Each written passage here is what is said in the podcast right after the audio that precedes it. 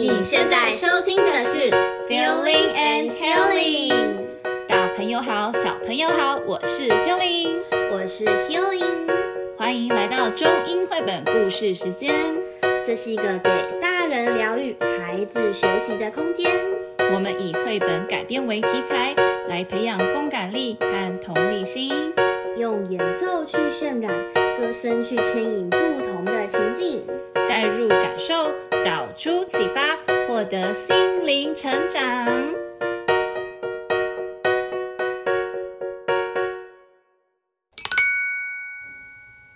今天要来分享一本经典绘本，猜猜我有多爱你？Guess how much I love you。现在我们来跟今天的主角小兔子打个招呼吧。Hello, everyone. I am a little bunny.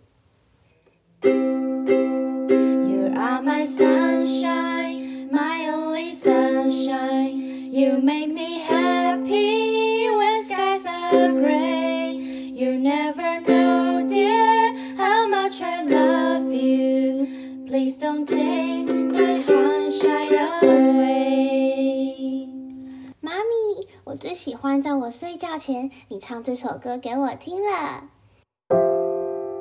宝贝，我们要准备上床睡觉了哟。嗯，Guess how much I love you？你猜猜看嘛，妈咪，猜猜看我有多爱你？嗯、um,，I don't think I could guess that。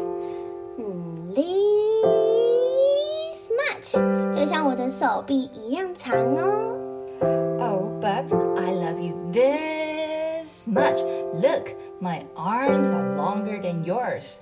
Oh, that is a lot. Hmm, I love you as high as I could reach. Well, I love you as high as I could reach to. 你看，我长得比你还要高，我更爱你哟。Hmm, that is very high. 知道了，妈咪，你看我。我可以倒立我的脚脚，靠在树干上哦。我爱你到我的脚趾头那么多哦。Oh, all right, I will swing you up high. 呜，我爱你从我的脚趾头到你的脚趾头那么的多哟。What about this? I can jump very high. I love you as high as I can hop. This is how much I love you, mommy. 啊哈哈哈！可是我跳得比你高呢。I love you as high as I can hop too. 哇哦，妈咪，你跳得跟树上的树枝一样高耶，真的好高哦！真希望我也可以跳那么高。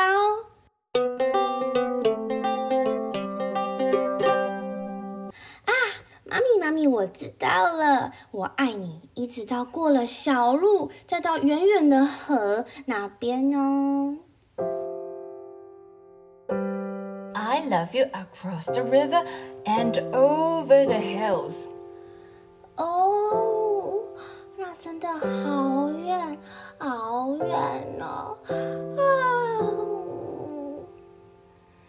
兔子开始爱睡觉了，它已经想不太出来了。看着树丛后面那一大片的黑夜，它抬起头，没有任何东西比天空上的月亮还要更远了。Oh, I love you right up to the moon. Oh, oh, that's far, very, very far. I love you right up to the moon and back.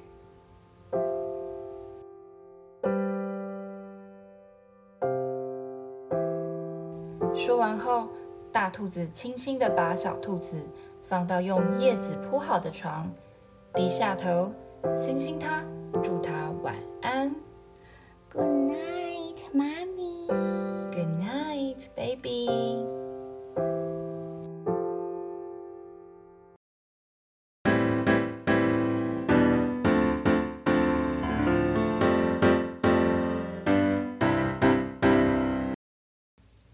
从今天的故事，我们延伸出来的主题是爱。什么是爱呢？马斯洛很著名的需求金字塔中，我们知道第一层是生理需求，第二层是安全需求，而第三层就是社交需求。Love and belongings needs 爱与归属感。人是需要情感连接的，我们人都是渴望被爱的。在我们身周所建立的情感啊，不外乎就是亲情、友情和爱情等等。然而，你觉得真正的爱包含了什么呢？嗯，我想爱是无私的，没有任何利益交换的吧。就是像我爱一个人，但是我不是因为他能够给我什么物质啊，嗯、或是因为他很富有，所以我爱他吧。嗯我觉得真正的爱绝对不能缺乏理解，就是同理心的一个展现。例如，孩子的表现不如我们预期，孩子的想法和我们的不一样，那我们要愿意去理解他的内心。那或者是我们的家人啊、朋友的某些行为，我们可能一时无法接受，但因为我们爱他们，嗯，所以我们会去思考，诶，为什么他会这样做呢？嗯，也许他是有什么样的原因啊，还是他发生了什么事情才会做出这个行为，嗯，或是说出像这样。的话，嗯，像我看过一个例子，就是有人在和别人的相处上，你会发现他不太会去关心别人，嗯，就是可能站在我们会觉得说，嗯，他这个人给我的感觉就好冷漠，对，没错，嗯。但实际上，当我们去理解他为什么会这样的时候，你可能会发现，是不是在他小时候成长过程中，他没有感受太被关心的感觉，嗯，对，或是。也这样子的感觉，让他导致他也不懂得去怎么样去关心别人。嗯，没错。那再来，我觉得真正的爱其实还包含了原谅，就是宽恕的能力。嗯、因为爱，所以我们宽恕，不论是宽恕别人，或者是宽恕自己。对，很多时候在情感上，能够对我们造成伤害的，其实都是最亲近的对，尤其是家人或者是另一半。对，有一些伤害也许是在他童年时期发生的，但他一直并没有被解决，被抚平伤痕。所以他长大后，他就会不断的重复发生在自己身上这种负面的事情吧，嗯、或一种负面的想法、情绪，这些其实都蛮有可能是从童年的创伤带上来的。那若是能够去觉知到这份伤痛，并且去找到那个创伤的源头，我们就可以练习去宽恕，去释放那份痛苦，然后去疗愈自己。嗯，原谅那个当初造成创伤的原因，用爱去代替，而不是只是原谅他人，嗯、就是也是原谅自己。对，说到爱。我们很常以爱之名去产生两种行为，就是控制跟占有。对，那就以亲情来说好啦，父母对孩子，当然不可否认的，他们的爱绝对是伟大的，大对、嗯、他们愿意投注他们所有能给予的时间啊、金钱、精力在孩子的身上。嗯，但因为如此，父母肯定也会希望孩子能朝着他预期或期望的方向去发展。嗯、相信我们都有可能从他们的口中听到说：“哎，我这么做是为了你好，呃、对，为你好，我是因为爱。”爱你这样子的话，对，那其实这样就是在以爱之名去控制孩子了，甚至有些时候，其实，在我们不自觉的状态下，孩子的表现呢，会影响我们对他们关爱的程度。对，嗯、这真的是身为父母要去反思的一个问题。那再来关于占有，我觉得爱真的不代表一定要拥有。我之前看过一段话，他是在叙述说什么是爱，嗯、他就是在讲说一个小男孩，他看到一朵很美丽的花。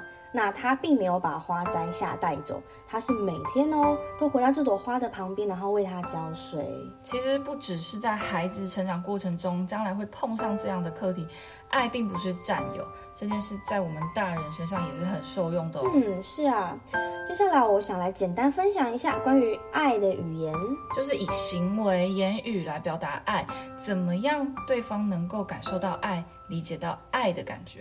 嗯，第一个是表达肯定、鼓励的话语，就给予对方正向的能量，让他感受到你对他的支持还有认同哦。就是爱要说出口的概念啦，没错。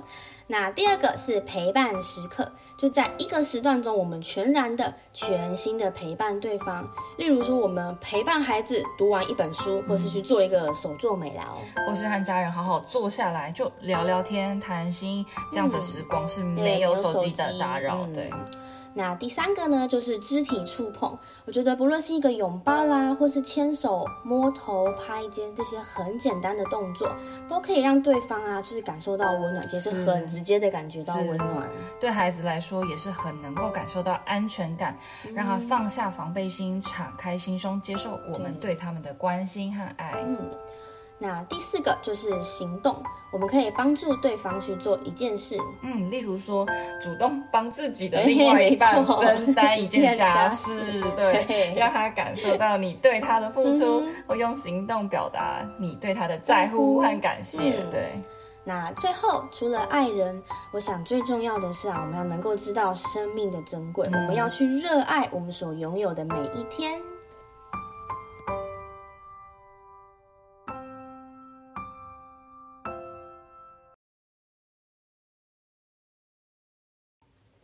接下来，让我们用一首歌来结束我们这集 podcast 吧。当你想要表达爱的时候，可以大声的说“我爱你”，亲亲你爱的人，抱抱你爱的人，让这个世界充满爱。那今天节目就到这边结束喽，我们下集再见，拜拜。